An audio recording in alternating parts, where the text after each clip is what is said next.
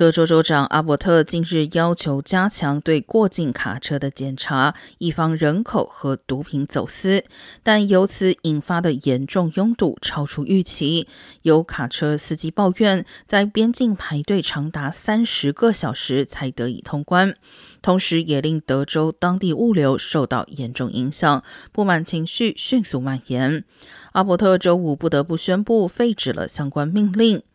根据州警的数据，上周共拦停检查超过六千辆商用车，其中四分之一存在严重违规，比如轮胎和刹车缺陷。但该部门并没有说明检查出多少无证移民和毒品。